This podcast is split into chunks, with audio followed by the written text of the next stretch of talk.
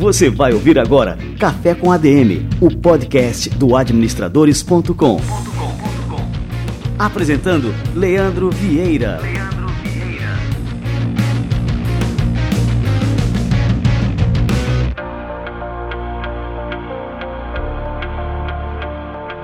Fala galera, tá no ar mais um Café com ADM, a sua dose de cafeína nos negócios.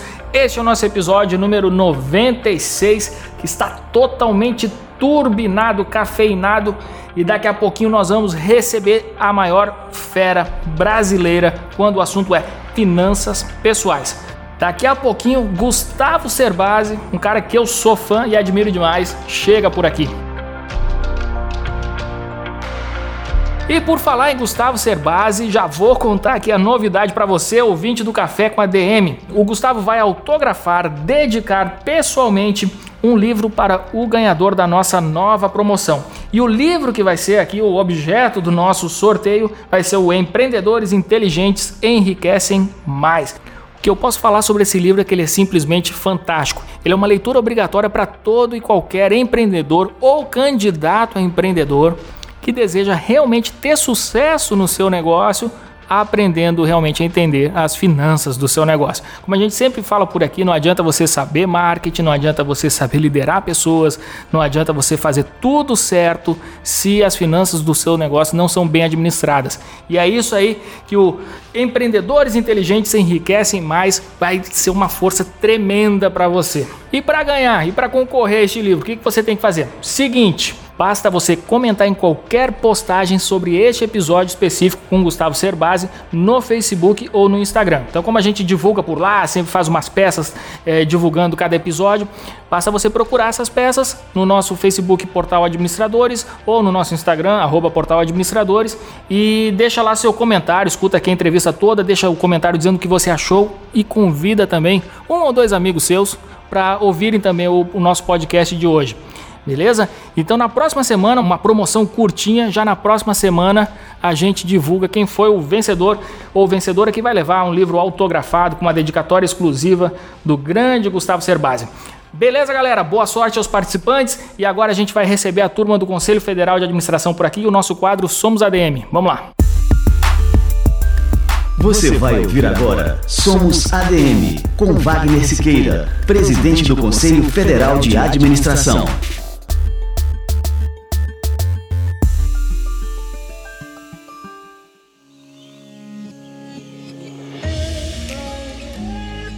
Mas é preciso que a gente compreenda que a semelhança dos astronautas que retornam à atmosfera e que se não tiver condições muito especiais de retorno, a nave se desintegra e eles morrem.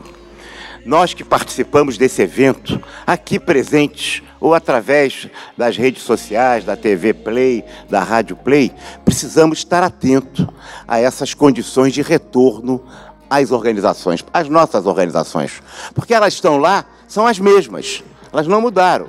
Nós é que vamos chegar lá com elas com motivação, com entusiasmo, com estilo, com novas ideias, com inferências, com conclusões, com referências, com aprendizagens, com ensinamento, concordâncias e discordâncias. Mas a gente não pode esquecer que as organizações não são lógicas como os computadores. As organizações são psicológicas.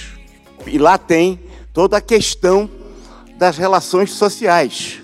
Como é que nós vamos chegar a isso? Nós tratamos aqui com conceitos, ideias, discussões, debates, perguntas, questionamentos, sinergia de aprendizagem. Nós tratamos sempre com a lógica. E repito, será o ser humano lógico? Mesmo? Ou ele muitas vezes utiliza a lógica para justificar e sustentar comportamento não lógicos. Em verdade, talvez seja menos lógico e muito mais racionalizador. Vamos chegar nas organizações para trazer a ideia. Vocês vão ter, todos nós que participamos, direta e indiretamente, digitalmente ou presencialmente, temos uma enorme responsabilidade de dar o primeiro passo. Muitos já estavam dando, talvez todos já estejam dando, mas precisamos dar um passo para frente A gente não esquece que muitas vezes é necessário dar dois passos para trás para consolidar posições, para poder dar mais dois passos para frente. Que o processo de avanço social se faz assim. As organizações, vou repetir, não são lógicas. Como nós estudamos aqui na tecnologia, mas a tecnologia também, às vezes ela está a serviço do bem. Às vezes, mas às vezes também ela está a serviço do mal. É preciso que a gente aprenda com essa experiência. Organizações que já tiveram programas de mal e que muitas vezes utilizam agora a tecnologia a serviço do bem. As organizações têm alma? Ou não são apenas. Não há organização sem pessoas.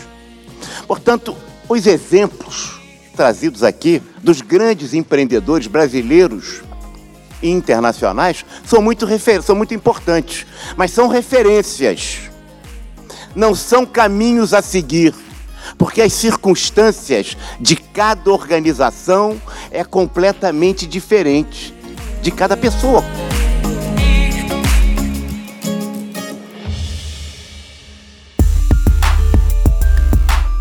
Você ouviu Somos ADM, com Wagner Siqueira, presidente do Conselho Federal de Administração.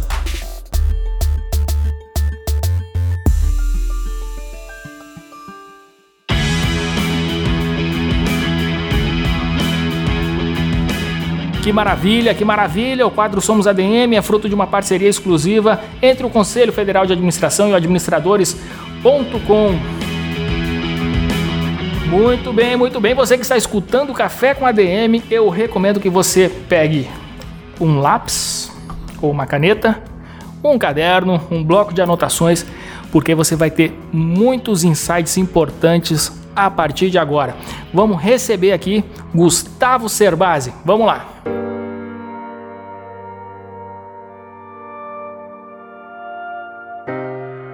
Ele é especialista em inteligência financeira, ele é autor de 15 livros, entre os quais os best-sellers Casais Inteligentes Enriquecem Juntos, Pais Inteligentes Enriquecem Seus Filhos, Investimentos Inteligentes, é tanta coisa, eu acompanho todos os livros dele. Ele é reconhecido como a maior referência do país quando o assunto é educação financeira e é uma honra receber esse cara aqui hoje, Gustavo Cerbasi. Seja muito bem-vindo ao nosso Café com a DM. Pô, Leandro, que gostoso receber esse carinho. Saiba que você, Leandro Vieira e o Portal Administradores são minhas referências também. Eu, quando quando, quando se busca conteúdo novo, a gente tem que saber filtrar um pouquinho e acho que a gente construiu uma história juntos.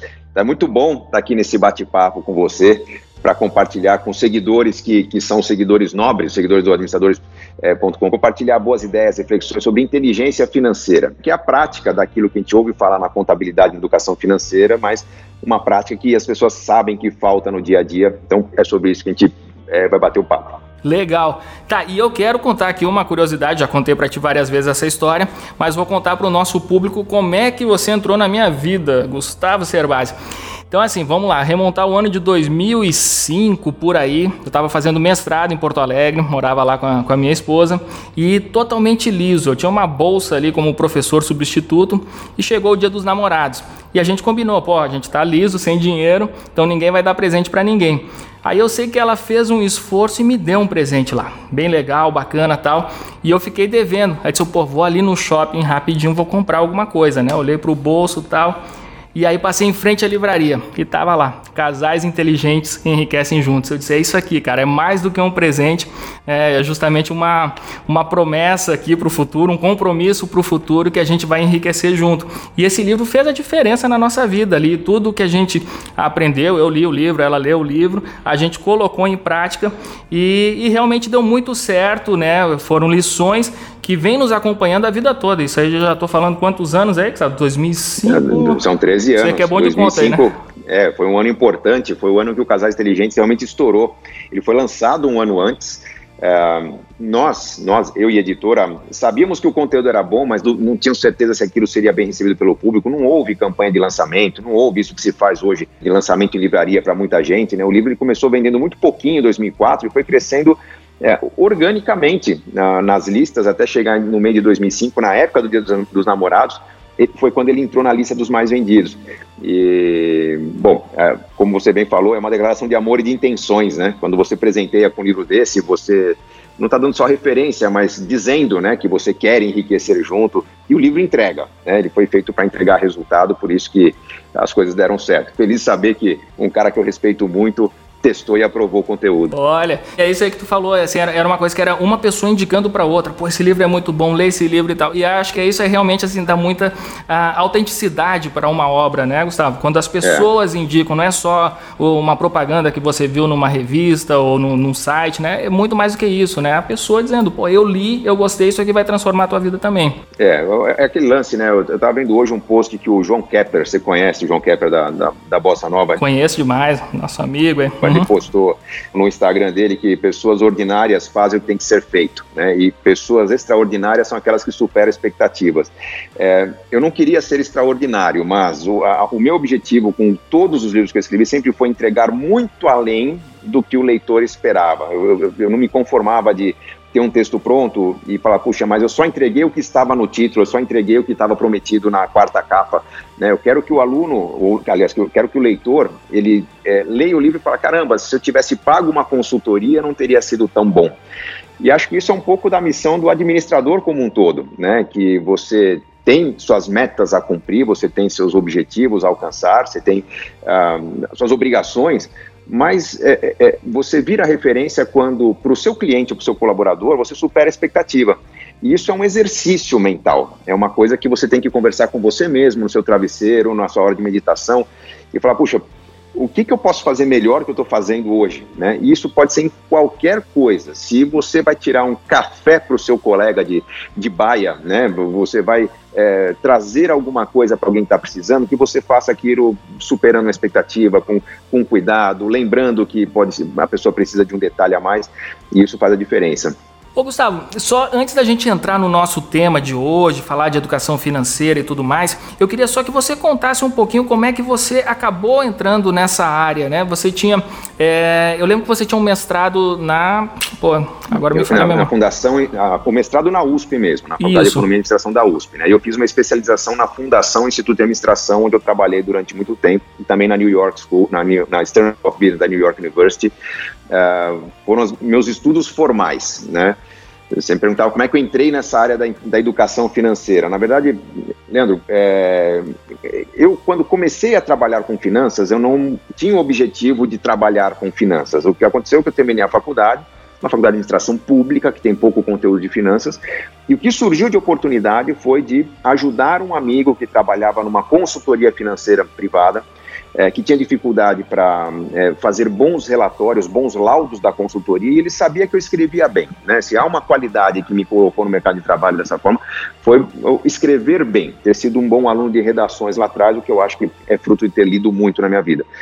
Como eu comecei a atuar na consultoria financeira escrevendo bem, aos poucos identificaram ali um, puxa, o cara poderia dar aula para quem não é da área, para escrever de forma, para falar de forma mais didática. Então eu comecei a dar aula de finanças para não financeiros, mas a minha grande sacada foi perceber que se me dava uma aula num MBA de marketing, que é um cara que odeia finanças, num sábado à tarde, né, depois de um jogo do Brasil na Copa da França, eu falava, pô, esse cara vai me odiar pro resto da vida se eu der uma aula de débitos e créditos, né, de ativos e passivos. Então, o que eu, o que estava na minha cabeça é que eu tinha que dar uma aula apetitosa. E eu comecei a, a, a, preparar minhas aulas com base em finanças pessoais. Eram aulas de análise de balanço, mas em vez de eu estudar o balanço da Petrobras, da Vale, da Uzi Minas, eu estudava a declaração de imposto de renda dos alunos. Né? E os alunos entendiam aquele, aquela metáfora mas eles é, se ressentiam de não ser uma aula específica de finanças pessoais, era uma aula de análise de balanço. Então, aos poucos, eu comecei a criar aulas bônus, aulas que eu não era remunerado. Ó, oh, gente, acabou o curso semana que vem, na outra semana vamos nos reunir novamente, eu consigo uma sala para discutir finanças pessoais. Então, eu entrei nessa área atendendo a necessidade de alunos, criando apostilas para os alunos organizarem as ideias, apostilas que tinham quatro, cinco páginas, e aos pouquinhos essas apostilas foram criando volume e viraram o primeiro livro, Dinheiro, o Segredo de Quem Tem, lá em 2003. Esse processo todo de começar a dar aula, de fazer apostila e escrever o primeiro livro, foram dois anos. Quando eu escrevi o primeiro livro, eu vi que ali havia um universo, um universo mal provocado, né? Que eu falava de matemática financeira, de inflação de investimento, mas as pessoas diziam, não, mas isso é, é legal, mas eu não consigo conversar em casa. Aí nasceu Casais Inteligentes Enriquecem Juntos, e basicamente o, as críticas de um livro davam origem ao próximo. O Casais Inteligentes Enriquecem Juntos foi criticado porque o capítulo sobre filhos era muito pequeno, aí nasceu Pais Inteligentes Enriquecem Seus Filhos, e aí não tive como não escrever sobre investimentos, e a coisa foi evoluindo. Aí foram 15 livros escritos em 14 anos, uh, que chegou um momento que eu tinha tanto livro, tanta demanda de imprensa, tanta gente pedindo consultoria, que aí nasceu o projeto online, que é meu principal trabalho hoje, o curso Inteligência Financeira, é que duas vezes por ano eu lanço turmas que, que tem mais de mil alunos. Né? Então, é, foi uma construção das ciências. Perguntar, pô, quais foram suas referências de conteúdo? Foram meus alunos, meus clientes, as pessoas que eu orientei e falaram, puxa, funcionou, não funcionou, funcionou demais. Né? E o que funcionava demais virava teoria, virava regra. É, e, e assim nasceram os 15 livros e o conteúdo que hoje eu falo nos vídeos. E vem cá, cara, agora entrando exatamente nessa área da educação financeira, é, a gente vem discutindo isso aí, já é claro que no Brasil a educação financeira é muito, muito fraca, a gente não vê isso na escola, é, aí acaba que os nossos pais também não tiveram educação financeira, não passam para os seus filhos, e assim a gente vai repetindo esse, esse ciclo, né? Você acha que a educação financeira, aproveitar que agora a gente está em época de eleição, né, é, você acha que esse tema deveria estar sendo debatido agora, deveria ser uma política de Estado, por exemplo, para justamente poder alavancar muito que a gente vê do insucesso do Brasil, de crise e tudo mais, vem dessa falha justamente na parte educacional e particularmente na educação financeira. Né?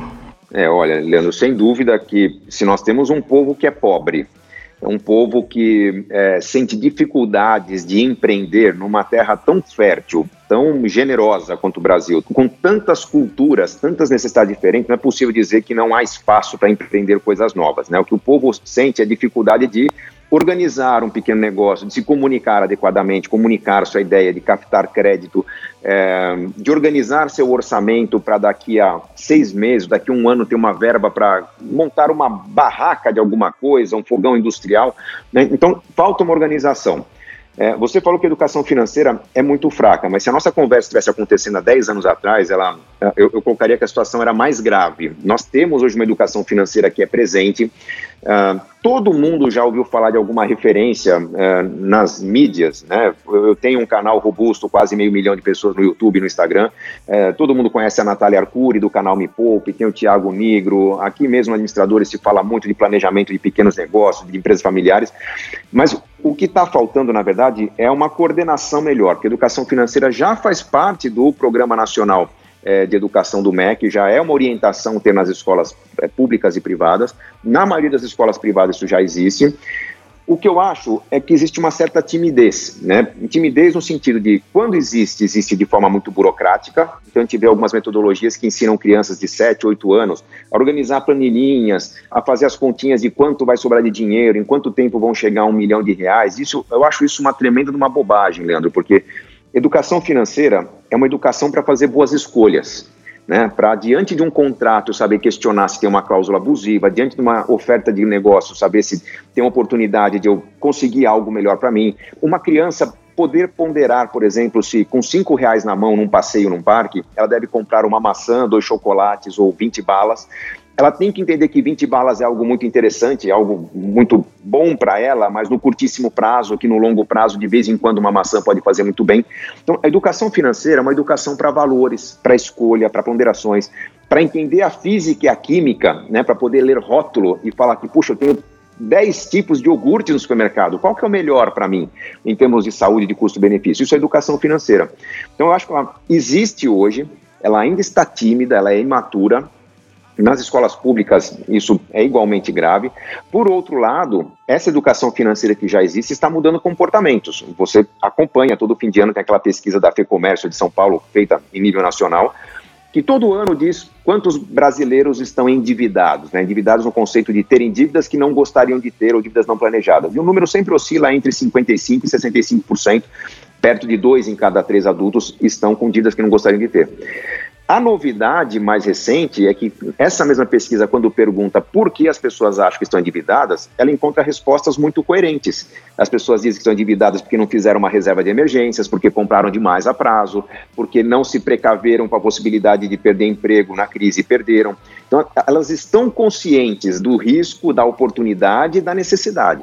O que está faltando é um trabalho mais consciencioso que eu acho que vai aparecer talvez quando a gente tiver isso mais claramente nas novelas da televisão, uh, no dia a dia do jornalismo, mostrando práticas, dicas criativas, uh, que eu acho que isso vem crescendo com o tempo, né? Mas uh, eu acho que nós temos que fortalecer esse exército de pessoas que impactam um número maior de, da população, e eu acho que talvez o caminho seja, primeiro, começar por rever escolhas que a sociedade impõe, então tem que ter casa própria. Eu não sei se tem que ter casa própria, eu tenho que ver se eu posso ou não ter uma casa própria, eu tenho que ter uma casa, né? Eu, eu tenho que me deslocar para o trabalho, não é que eu tenho que ter um carro. Eu fico muito feliz de ver hoje entre os jovens, a geração já abaixo da nossa, é, que quando a gente faz uma enquete nas faculdades, qual que é o seu, seu principal desejo de consumo?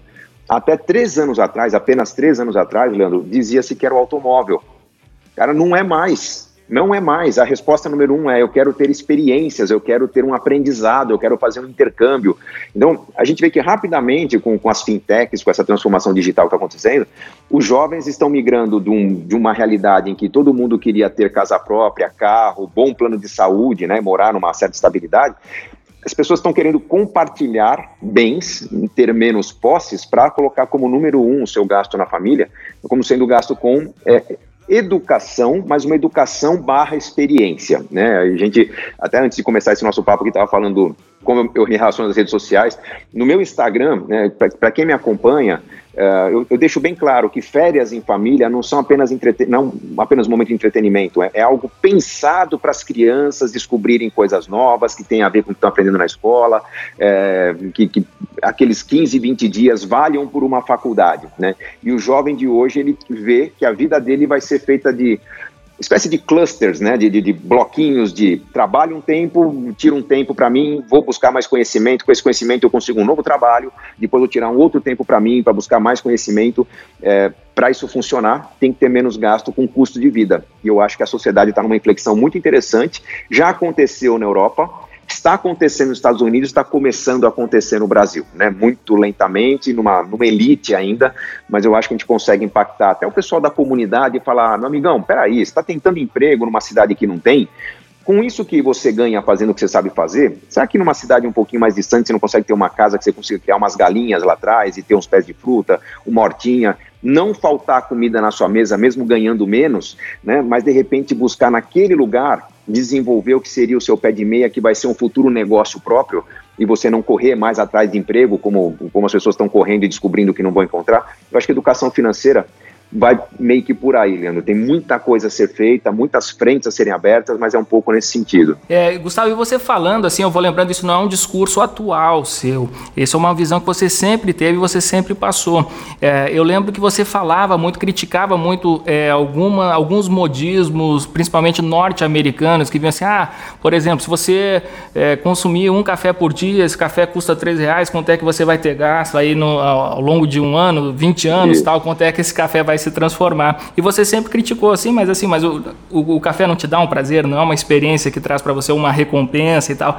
E, e é exatamente isso que você traz Falando agora sobre a importância dessas experiências, além da educação formal, existe uma educação que o mundo traz para a gente também, que isso precisa ser vivido né, por todo mundo. É, eu acho que é um lance assim, que o, o exercício do café é muito importante. Quem lê meu primeiro livro, Dinheiro, Segredos de Quem Tem, ele vai encontrar um monte de exemplos nessa linha, né, do impacto que você tem em 30 anos de 0,1% na rentabilidade dos seus investimentos, o gasto do café está lá contabilizado. Mas esse é exercício para que as pessoas entendam os efeitos de longo prazo. Hoje, eu, eu, lógico, até o conhecimento amadurece, eu tenho exemplos muito mais claros do que isso significa na minha vida, na vida dos meus leitores, seguidores, que é você entender, por exemplo, o efeito em cascata, o efeito exponencial de um pequeno ajuste que você faz na sua vida. É, os meus seguidores sabem, por exemplo, que quando um orçamento está apertado, eu prefiro não cortar a academia, não cortar o cafezinho, não cortar o cinema de fim de semana, mas colocar essa família para discutir se devem ou não continuar naquele apartamento que eles estão. Dá muito mais trabalho mudar um apartamento, né? Mas Pensa no seguinte: se você está num apartamento que custa R$ 1.500 por mês e você consegue mudar para um que custa R$ 1.200, não importa se você foi para um apartamento menor ou para uma vizinhança mais barata. Se for um apartamento menor, ele tem um condomínio mais barato, ele tem IPTU mais barato, ele vai ter provavelmente um consumo mais barato de energia, vai ter toda uma estrutura mais simples, vai ser um espaço menos confortável, mas que vai te convidar a sair dele no fim de semana e você vai conseguir aproveitar bem o fim de semana, sendo que você vai ter verba que surgiu desse custo menor de vida. Se não for um apartamento menor, for um apartamento do mesmo tamanho, numa vizinhança mais barata, quando você foi para um bairro ou para uma rua, para um quarteirão mais barato que você vivia, você provavelmente está perto de uma padaria que custa menos, de um posto de combustível que cobra menos pelo combustível, o mercadinho local é mais barato. Então você tem um efeito cascata interessante da vizinhança mais barata. E isso multiplicado, é, esse ajuste no orçamento multiplicado por meses, por anos, cria, ou talvez lá na frente, uma casa de campo, uma aposentadoria, faculdade no exterior do seu filho. Então, esse exercício do cafezinho ele é muito poderoso, mas eu não quero que as pessoas tirem o cafezinho da sua vida, eu quero que elas se questionem se aquele cafezinho é realmente importante para a vida delas ou se não está sendo banalizado. Não, mas o que, que é apenas dois, três reais depois do almoço? Cara, se você não faz questão do cafezinho, desculpa, tira o cafezinho e vai é, pagar a sua academia todo mês porque tem espaço para isso. Né? Então a gente tem que saber ponderar essas ferramentas para escolher aquilo que me torna uma pessoa mais autêntica. Eu tenho que ser um ser humano que seja feliz com a vida, de acordar e falar: Uau, mais um dia de trabalho, seja bem-vinda segunda-feira. Né? A gente vê um monte de post no domingo, o pessoal lamentando segunda-feira. Cara, eu tenho que acordar com a faca nos dentes. E, e, e, só vou acordar com a faca nos dentes se o meu dia for legal, se o meu trabalho for prazeroso. E mesmo que não seja um trabalho prazeroso, que tenha um sei lá, escolhi minha carreira por um aspecto altruísta, que eu consiga fazer dos intervalos algo muito recompensador, né? E, e isso é possível.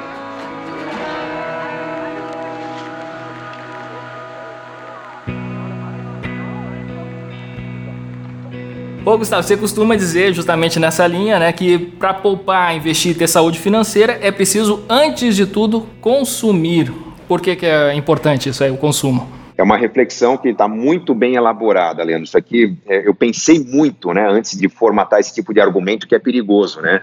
É, a gente vive num país muito consumista, né? Quando as pessoas é, pensam em consumismo, o primeiro país que vem à mente é, o, é, os Estados Unidos, mas o brasileiro é muito mais endividado que o americano. Significa que consumiu coisas que não podia, né? Então o, o consumismo tem que ser tratado com cuidado. Mas eu, a, o que eu chamo de fórmula do enriquecimento começa por gastar bem. Né? E não é gastar mais, gastar bem é saber selecionar os gastos e gastar mais com aquilo que me faz bem. Né? Então, se eu, se eu for seguir um modelo em que, por exemplo, imagina que meu filho está na escola e me diz, pai, é, meus amigos, me, todos meus amigos têm o Xbox, eu vou lá e compro um Xbox para ele. Todos meus amigos têm o PlayStation, eu vou lá e compro um PlayStation para ele. Todos meus amigos colecionam, sei lá, qual é o brinquedo da moda, o carrinho Y aqui.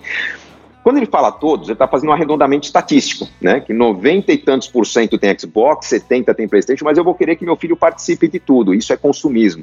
Eu preciso entender o que, que é importante para ele. Para ele é importante ter um game. Que ele pergunte qual que é o game que as pessoas mais têm, né? E, e, e, que ele tenha aquilo que o insere na sociedade, que eu consuma aquilo que me faz bem. Se eu sou um cara que gosta de vinhos, eu tinha que ter uma verba generosa para comprar vinhos por mês, né? Se eu sou um cara que gosta de carros, eu deveria ponderar, né? Se eu vou ter carros, no caso, eu, Gustavo Cerbasi, gosto de carros e não tenho, né? Mas todo passeio, toda viagem que eu faço, eu dou um jeito de me enfiar no autódromo e pilotar um carro esportivo, porque eu gosto de carro. Então, você tem que ter um orçamento que te permita gastar com o que te faz feliz, por alguns motivos. O gasto que me faz feliz normalmente é um gasto com lazer, e ou cuidados pessoais, e ou educação, e ou experiências. São gastos que eu falo, pô, vamos passar um fim de semana a 100 quilômetros da nossa cidade, vamos praticar um esporte. É, são gastos tidos como variáveis, não é algo que eu falo, cara, tem uma prestação, uma assinatura da minha viagem de férias todos os anos. Então, sendo um gasto variável, quando tem um imprevisto, eu consigo manusear meu orçamento, eu consigo manipular meu orçamento, porque imagina que você está lá pensando em viajar daqui a três semanas, mas caramba, enfiei o carro na pilastra na garagem do prédio, vou ter que consertar. Galera, é o seguinte, com essa encrenca aqui, vamos jogar a viagem para daqui a mais dois meses? Você ajusta o orçamento, você lida com os imprevistos no, na sua escolha de curto prazo. Então, se você pensou direitinho, se você conseguiu reservar uma parte do orçamento para guardar para algum objetivo, uma viagem, para uma faculdade, para aposentadoria, Tendo um orçamento maleável que te permite lidar com decisões imprevistas no curto prazo, aquele dinheiro que ficou reservado ele vai ser investido de uma forma diferente. Mesmo que seja na renda fixa, vai ser numa renda fixa sem liquidez, pagando 125% do CDI, não 100%, que aqui paga uma renda fixa com liquidez. Então, quando você consegue abrir mão de liquidez, seu dinheiro se multiplica mais rapidamente. Então, um orçamento que tem um custo fixo mais baixo, uma vida mais simples, é, um apartamento mais barato, um carro mais barato, mais repleto de passeios, experiências, aprendizados, primeiro, ele é mais flexível. Segundo, ele é mais motivante, Leandro. Eu chegar na segunda-feira, vindo do meu esporte favorito, de um circuito cultural sensacional, de um passeio incrível com a família, eu tô com um gás de arrebentar qualquer tipo de obstáculo que esteja na minha frente. O potencial de aumento de renda que eu tenho com esse tipo de motivação é muito grande. Então, na verdade, eu falo que o consumir bem me dá a energia que eu preciso para me destacar, para superar expectativas, para é, sair da mediocridade na rotina de trabalho e me tornar um profissional mais interessante. Eu preciso chegar com essa energia, eu preciso dessa motivação. Então, é, é um conjunto de fatores que encadeados é, criam uma, uma energia vital para eu ganhar mais. Como é que eu faço para ganhar mais no mercado que não está pagando? Cara, eu tenho que ser o melhor profissional, mais disputado, o que mais contagia a equipe. Se o mercado está recessivo mandando embora, eu vou ser o último a ser mandado embora porque eu seguro o resto do time. Então, para ter essa energia, eu preciso acordar motivado. Para acordar motivado, eu tenho que estar tá alimentado do que é bom para mim. Dei exemplos de consumo, mas assim, cada ser humano é um. Se o cara tem fé ele quer dar 10% para a igreja dele, o cara que consegue pagar o dízimo, ele chega mais feliz para o trabalho. Se o cara ele é uma alma caridosa ele sente que ele precisa ajudar o Médicos Sem Fronteiras ou qualquer tipo de ONG com 20% do que ele ganha, ele conseguindo fazer isso, ele se sente um cara íntegro, um cara completo, e ele chega mais motivado para trabalhar, ganhar dinheiro dele. Então, eu preciso ter um orçamento que é, use o meu dinheiro naquilo que me transforma em uma pessoa melhor. E isso tem a ver, repito, com qualidade de vida, cuidados pessoais, educação, lazer, itens que não me ingessam, itens que me permitem lidar com o imprevisto no curto prazo. E agora, assim, falando um pouco mais de longo prazo, né, Gustavo? Então a gente está falando do curto prazo, desse nosso consumo é, imediato, do planejamento das férias e tudo mais, mas assim, qual que é o segredo da abundância financeira? Vamos visar um pouquinho mais para frente, para o cara realmente assim ter uma vida financeira extremamente confortável, é, não ter essas preocupações, assim, se bater o carro, se precisa prorrogar a viagem mais para frente por conta de um imprevisto desse tipo, o cara realmente ter um conforto maior é, com relação às suas finanças? Olha, Leandro, eu responderia com uma palavra: planejamento. Tá? É, agora eu vou explicar essa palavra que para muita gente é retórica, né? Ah, falta planejamento no Brasil, as pessoas não planejam, mas o que é planejamento? Eu parto do conceito, uma frase que eu repito bastante nos meus vídeos no YouTube, que é planos não foram feitos para dar certo. Tá? Não pode. Se você hoje planejou é, participar da Copa do Mundo do Catar, ou participar da próxima Olimpíada, vai gastar, digamos, 40 mil reais. Se nesse prazo você gastar exatamente 40 mil reais, como planejado, alguma coisa deu errado. Porque não é possível que em dois anos você não tenha melhorado em nada o que foi planejado no momento em que seu conhecimento era dois anos menor do que o conhecimento que você tem agora. Então, na prática, eu tenho que entender que quando eu faço um planejamento, primeiro eu tenho uma referência de qual caminho seguir. Né? As pessoas me perguntam, Gustavo, onde eu ponho meu dinheiro? Cara, não sei, depende do seu planejamento. Você já tem reserva de emergência? Já tem um plano para aposentadoria? Você já tá, é, é, é, tem noção de quanto tempo você precisa para realizar seus sonhos mais ousados, né? de fazer uma grande viagem, por exemplo? Quando a gente fala mais prazo, né? Estou pensando em maior risco na carteira, que me dá mais tempo de trabalhar esses prazos. Né? Quando eu tenho um bom plano, eu já consigo, primeiro, que guiar meus investimentos. Segundo, tendo um bom plano e continuamente dedicando algum tempo para esse plano, buscando opções, digamos que eu estou falando de uma viagem, como eu falei, Cara, eu tenho dois, quatro anos para pensar se eu consigo acumular milhas, se existe um horário melhor para comprar passagem aérea, se viajando em grupo vai sair mais barato, se tem alguma forma de eu entrar num, num esquema em que eu vou pagar um pouco mais no hotel, mas vou fazer parte de um hospitality center, alguma coisa que eu é, desfrute de um evento de uma forma mais econômica. Então, eu tenho formas de estudar melhorias nesse plano. Então, uma empresa que planeja, ou uma família que planeja, é, tem que entender que o, o, o, grande lance do aprendizado não está no planejamento, mas no controle da evolução dos resultados. Né? Se eu quero acumular um dinheiro em cinco anos, quanto que eu terei daqui um ano, daqui dois, daqui três, daqui quatro? Passado um ano, eu tenho que avaliar se eu cheguei ou não cheguei e mudar alguma coisa no trajeto para melhorar. Então, o segredo para ter uma vida de abundância é, primeiro, escolher uma rota a seguir e se desenvolver. Aprendizado contínuo, curiosidade, fuçar, fuçar, fuçar, para melhorar esses planos. Porque o ideal é que todos os planos aconteçam bem melhor do que o previsto, do que o previsto, ou se em algum momento eu constatar que esses planos não podem acontecer, que eu já tenha descoberto um plano B, né, uma forma de usar aquele pouco recurso que eu consegui acumular para de repente ter uma experiência muito melhor do que aquela que eu imaginava ter, porque eu estou estudando opções alternativas àquilo que eu estou construindo. Então, fazer planos é, não é só contabilizar, não é só usar o Excel, né? Fazer planos é dedicar tempo, curiosidade para fuçar e conversar, entrar em blogs, fóruns, para descobrir atalhos para aquele caminho original que eu é, constatei quando tinha um conhecimento que tem que evoluir. No, no, nesse mundo que a gente vive, Leandro, com tanta informação bombardeando a gente, não é possível que a pessoa não consiga, não consiga melhorar nada num planejamento de dois, três anos. Não é possível que ela não consiga se surpreender, se superar numa construção de médio e longo prazo, com tanta novidade que chega, tanta automação nos processos que parecem é, mais lentos no primeiro momento.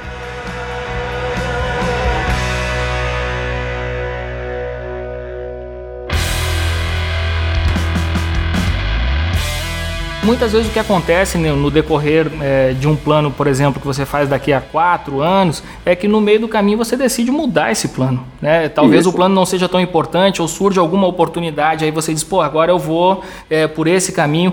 E, e, muitas vezes, Gustavo, isso acontece e a pessoa acaba, por exemplo, você falou em plano para aposentadoria. Então vamos lá, vamos dar um exemplo. O cara faz uma, uma previdência é, para se aposentar, sei lá, com 60, com 65 anos, uma previdência privada, e aí no meio desse caminho surge, por exemplo, alguma oportunidade que ele diz, porra, mas eu tenho aqui um dinheiro preso na minha previdência e eu vou precisar disso aí. Por exemplo, é, o cara amadureceu, ele imaginava que iria se aposentar, queria sacar todos os meses R$ 2.750 para complementar o INSS. No meio do caminho ele percebe que um projeto empreendedor pode merecer aquele investimento que era previsto para a aposentadoria dele e trazer uma renda muito maior. Exato. E aí, o que, que o cara faz nesse sentido aí? Porque daí tu tá meio que amarrado ali com aquela previdência. Tô dando o exemplo da previdência privada porque eu já passei por isso, né? E aí tu vê assim, pô, isso aqui no futuro não vai fazer sentido, né? Mas agora esse recurso faria uma diferença num projeto atual. Então vamos voltar alguns capítulos na novela aí. O, o, o cara sentou no momento com um consultor de previdência, com aqueles agentes de seguros resgatáveis, que fez uma promessa sensacional para ele, que olha, se você poupar tanto por mês, em, daqui a 10 anos você começa a ter o, o seu resgate livre de, do imposto de renda mais caro, ou naqueles seguros resgatáveis, daqui a 20 anos você começa a resgatar um valor perto de um milhão de reais. Só que cinco anos depois, o cara constata que, peraí, é, essa minha carreira não vai muito longe, o mercado mudou, está acabando meu emprego, e seria muito oportuno eu começar um negócio. Então ele tem que ponderar custos e benefícios. Então, peraí, ele vai começar do nada um negócio ou seria bom ele insistir um pouquinho na carreira é, e se educar, se organizar, montar um business plan para começar um bom negócio? Se ele já está indo para esse caminho, ele come deveria começar a desacionar aquele projeto inicial de investimento, parar de contribuir para aquele plano e começar a entender quando que ele pode começar a fazer resgates mais vantajosos, que tipo de perda que ele vai ter num seguro resgatável. Seguro resgatável, é, ele é muito bom para quem passou pelos 20 anos. Né? No começo, você, aplica, você pagou durante quatro anos um valor, você não tem direito a nada, só pagou o seguro. Então, quando ele começa a mudar planos, ele tem que entender que ele vai perder uma parte do dinheiro, que ele previu poupar para o futuro. Ele tem que entender quais são os riscos que ele tem de partir para um projeto empreendedor. Ele tem que entender que planos não foram feitos para dar certo, que ele vai evoluir nesses planos. Então, é, pode ser até que ele monte um negócio que venha a falir, que venha a ter problema no meio do caminho, mas que ele tem que ter um plano B. Digamos que daqui a um ano esse negócio não deu certo, qual seria o meu caminho alternativo, que tipo de recurso eu vou acionar, vou vender minha casa. E na prática, é, é, combinando esses vários elementos que ele é, assume algumas perdas nos investimentos, ele assume alguns riscos nos negócios, ele se dedica em tempo para uma carreira é, nova e ele vai mudar planos. No curso Inteligência Financeira, em que eu ensino a montar exatamente esse tipo de plano, eu convenço pessoas que estão aposentadas com 60 e poucos anos a se desfazerem da sua casa própria. E, teoricamente, é a única segurança que elas têm. Eu falo, não, peraí, não é para é, se desfazer e apostar no mercado de ações binárias, de criptomoedas. Não, nós vamos colocar em prática um projeto em que nós estudamos, que nós sabemos que se construir uma casa e revender, no pior cenário você vai ganhar 25% em um ano, e vamos fazer esse processo repetir por 4, 5 anos, para daqui a 5 anos construir a sua própria casa. Eu preciso tangibilizar esses projetos, e enquanto esses projetos não são tangíveis, eu tenho que estudar. Eu acho que o, o conhecimento, a educação é a ferramenta número um para eu tornar essas mudanças de plano viáveis. É, e, e, percebe, Leandro, que quem não, não assume. É, vamos, eu queria usar, não queria usar a palavra coragem, mas pra, vamos usar. Quem não tem a coragem de mudar, porque eu acho que coragem ela surge quando você tem conhecimento e informação sobre o assunto, você passa a iniciar o risco. Mas para quem não está com coragem é, de sair da sua carreira que parece fracassada para mudar para um, uma, uma carreira empreendedora, acaba fazendo isso num segundo momento forçado, porque perde emprego e aí vai empreender por necessidade, não por oportunidade, vai pegar a primeira opção de empreendedorismo que encontra pela frente. Então, você percebe que a, a sua carreira está perdendo força? Que tal matar a cada quatro finais de semana você mata um e vai fazer um pequeno curso, pode ser online, vai se envolver com o Sebrae, com, com, com portais que te dão orientação, é, vai buscar um pouco mais de literatura para tentar montar um planinho que, é, sacrificando um quarto do seu tempo de lazer nesse primeiro momento, comece a dar pistas de como você vai fazer receita, de como você vai fazer algum tipo de ganho que complemente sua renda nesse primeiro momento, mas que lá na frente pode ser seu ganho principal. Eu adoro ver, quando estou lá no, no programa Encontros com Fátima Bernardes, que eu participo a cada 15 dias, quando eu vejo um casal falando que um trabalhou no seu emprego formal por um tempo, e em paralelo, o marido esposa foi tocando um pequeno negócio que acabou se tornando o um negócio principal. É importante ter esse tempo, né, para que um bico é, tenha seus erros e acertos, para na hora que o casal fala, caramba, é, vamos assumir o risco de, de, tocar esse negócio, já tem um, dois anos de experiência ali com alguns erros para se transformar em aprendizado e permitir esse negócio crescer de uma forma mais interessante. Ô Gustavo, e agora falando assim, é, com relação a investimento, qual que é a postura, o hábito que a pessoa tem que ter ou desenvolver com relação a investimento, daquilo que sobra do seu dinheiro para poder render mais, mais do que poupança, mais, sei lá, tem coisas, opções no mercado que rendem é, até mais que o tesouro direto, por exemplo, com risco baixíssimo, né? Bom, primeiro, a postura conservadora sempre é a mais interessante, a mais é, rentável a médio e longo prazo.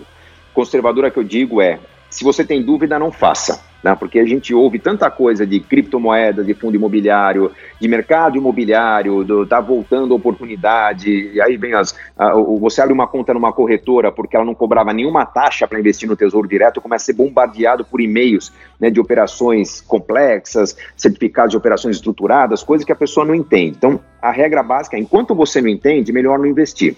O que eu proponho é. Desse um tempo, né, desse um tempo para entender como é que funciona. Então, se tem lá três, quatro canais no YouTube que estão falando sobre títulos públicos, estão falando sobre CDB, sobre fundos DI, ouça os três, né? peneira um pouco aquela informação. Um deles é patrocinado, tem uma marca por trás, né? tem um pouco mais de desconfiança para ouvir aquela recomendação, mas veja o que tem de valor naquela conversa, filtre e comece a migrar aos poucos. Quando você vê algo que parece muito interessante, mas que corre o risco de ter algum tipo de canto da sereia, por exemplo, criptomoedas, a regra é nunca colocar mais do que 5% do seu capital em algo que seja é, que não seja do seu conhecimento. A pessoa vai falar, não, espera aí, estão me oferecendo um imóvel numa praia que vai bombar. Cara, desculpa, mas se, vai, na pior das hipóteses, 10% do seu patrimônio, da sua capacidade de pagamento mensal não paga aquilo, é porque não está na hora de você aproveitar esse tipo de oportunidade. Né? Então, eu é, convido os meus alunos que fazem um curso aí de 120 aulas a montar uma carteira de investimentos que começa conservadora e quanto mais eles se dedicam a aprender sobre mercados mais complexos, mais complexa vai se tornando a carteira. Então a postura é converse, estude, é, leia, que você vai, com o passar do tempo, é, ter uma carteira mais inteligente. Obviamente, se você hoje abrir uma conta numa corretora, você vai fazer uma avaliação do perfil de investidor, naquele né, questionário que você preenche lá. Quantos anos você tem, quanto você ganha, já operou bolsa, se o seu patrimônio cair, o que, que você faz? Você investe mais, você tira tudo, enfim. Quando você preenche aquele questionário, vem lá uma, uma avaliação do seu perfil. Ali já é a melhor referência para você montar uma carteira que eh, será bem trabalhada ao longo do tempo. Melhor referência por quê? Digamos que você tem que pôr 20% da sua carteira em renda variável e 80% em renda fixa. Se você começar desse jeito e a bolsa cair, 20% do seu patrimônio vai diminuir. Só que você vai tentar manter essa carteira. Daqui a um tempo você vai rebalancear. Caiu a bolsa, põe mais um pouquinho para manter os 20%. Caiu a bolsa de novo, põe mais um pouquinho. Com o passar do tempo, você vai se habituar a comprar mais o que caiu e a vender o que ganhou. Você vai sempre comprar na baixa, sempre vender na alta. É, tem centenas de estudos acadêmicos que comprovam que não há possibilidade no longo prazo você ganhar menos do que na renda fixa usando essa estratégia. Então você tem que ter, no mínimo, uma referência a seguir. E se tendo essa referência, te oferecer um produto diferente, nunca ouviu falar de certificado de operação estruturada, cara, vai estudar. Não faltam vídeos hoje. O YouTube é o principal canal de aprendizado. Né? Quando você entra num curso pago, você aprofunda aquilo para entender as armadilhas. Então, está se interessando no assunto? Começa na gratuidade, está se envolvendo com aquilo, se aprofunda num curso pago, que normalmente isso vai te trazer um retorno muito rápido e o aprendizado, como, como que eu falei no começo, é exponencial. Ele se acumula, ninguém tira de você. Não há como você é, ser um investidor conservador, se tornar um investidor moderado daqui a um tempo e voltar a ser conservador no futuro. Não. Uma vez dada a complexidade do seu investimento, ele será cada vez mais complexo e cada vez mais eficiente.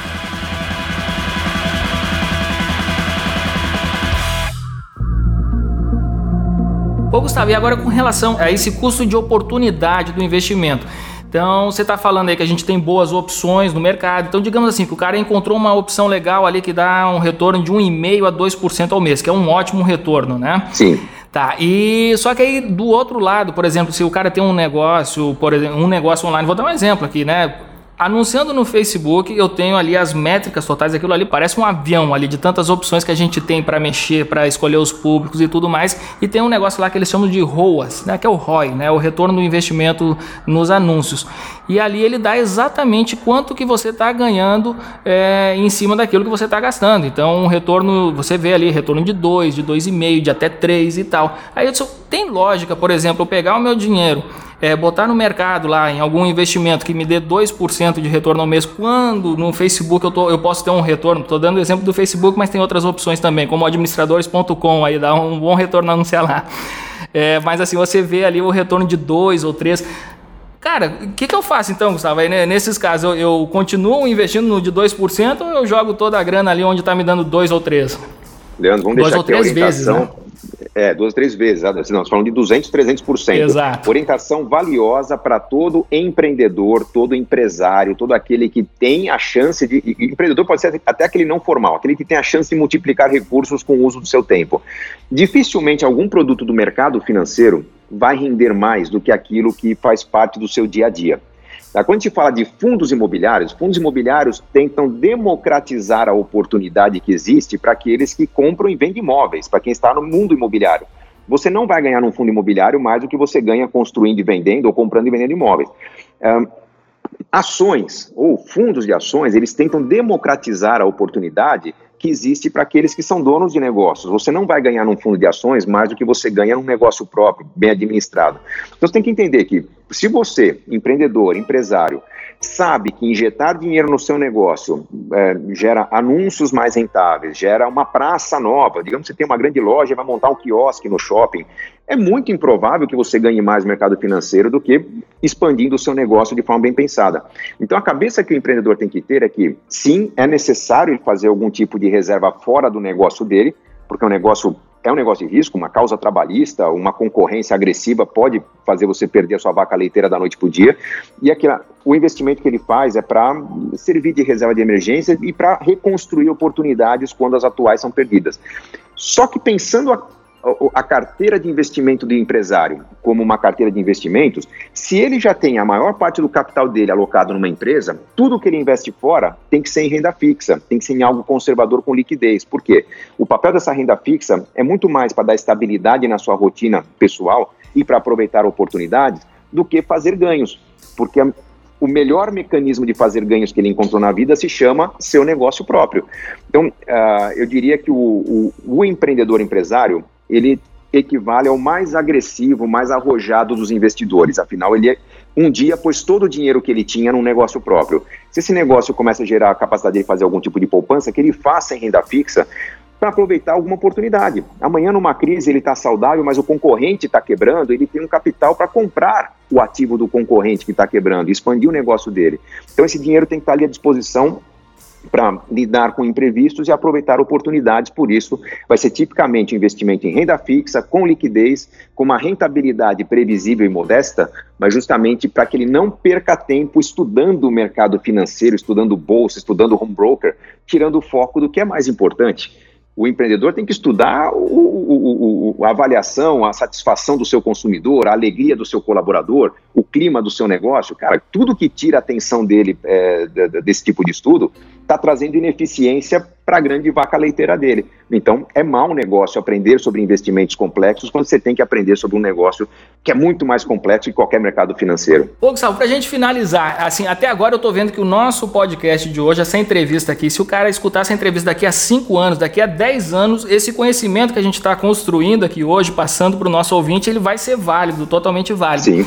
Tá, mas agora pontuando a, o nosso momento atual, que eu falei aqui no começo, né? A gente está num momento eleitoral, é, sem previsão, sem nenhum cenário, a gente não consegue visualizar o que, que vai acontecer no Brasil daqui a três meses, né? Não mesmo. E, e dólar acima de quatro reais e tal. Qual que é agora aí a tua dica para os nossos ouvintes com relação ao seu comportamento financeiro, como tratar é, os seus investimentos nesse momento, né? E como é que a gente deve se preparar daqui para o futuro? O que, que você enxerga daqui para frente? Tá. Bom, grande dificuldade do Brasil hoje é a incerteza em relação ao futuro, né? Enquanto uma Alemanha promete aos futuros empreendedores e empresários que ela manterá a taxa de juros por 5, 6 anos, nós não sabemos qual será a taxa de juros no Brasil na próxima reunião do Copom, daqui a duas, três semanas.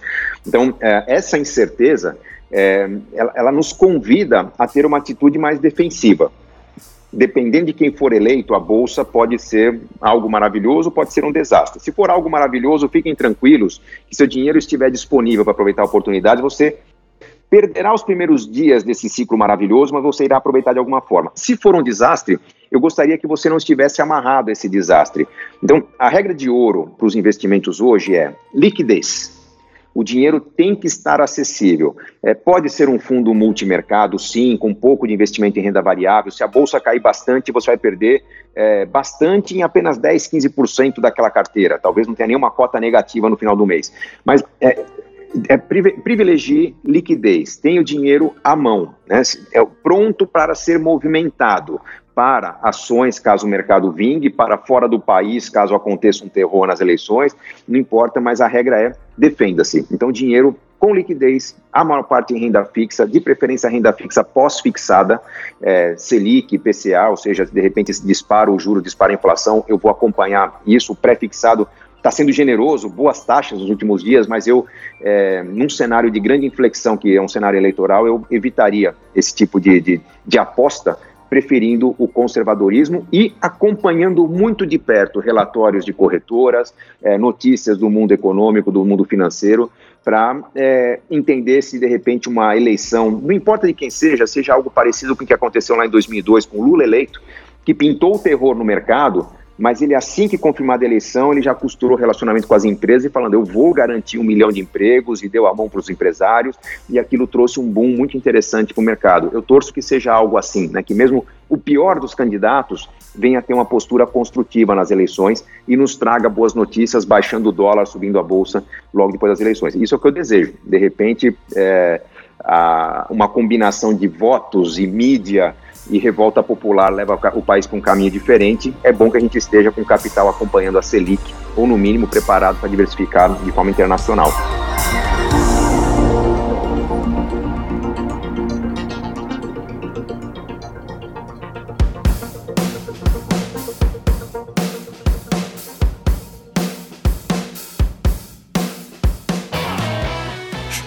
De bola! Gustavo Cerbasi. Esse cara você tem que acompanhar de perto. Siga ele aí no Instagram, arroba Gustavo Cerbasi. É isso aí? É isso aí. É um Instagram que eu faço com muito carinho. Site gustavocerbasi.com.br. Facebook também é só buscar Cara, aí a referência nacional. Você viu a aula que a gente teve aqui hoje com essa fera. Cara, aprendi demais. Eu já tô. Eu anotei várias coisas aqui que eu vou colocar em prática já terminando esse podcast aqui, Gustavo. Que todos façam o mesmo, Leandro. Sempre é bom conversar com você. É muito boa a energia que eu sinto sabendo do, da qualidade do público que segue administradores. Então, que a gente tenha plantado boas sementes aqui e que essas sementes frutifiquem bons resultados na vida de todos aí nos próximos meses. Obrigado pela oportunidade, viu, Leandro? Valeu demais, Gustavo. Um grande abraço.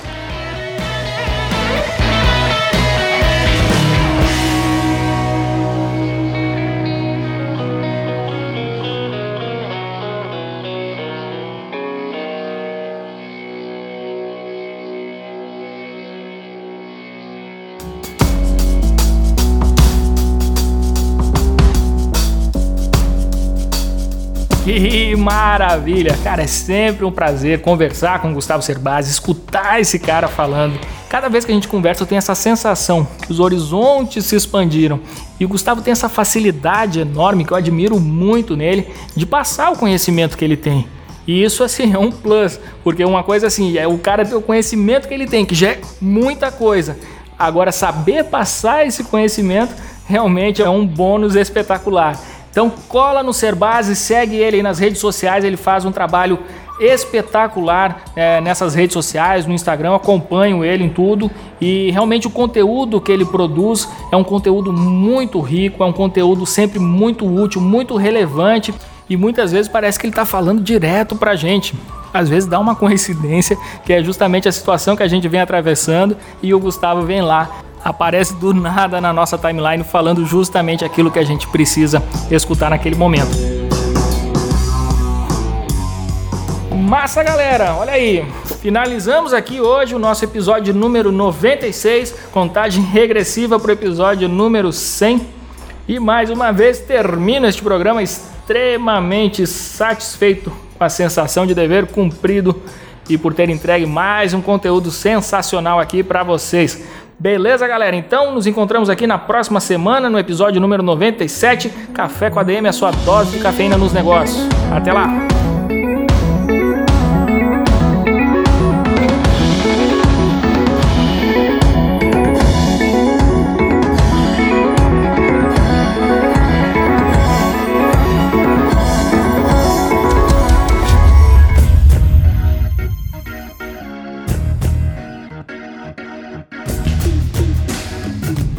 Você ouviu Café com ADM, o podcast do administradores.com.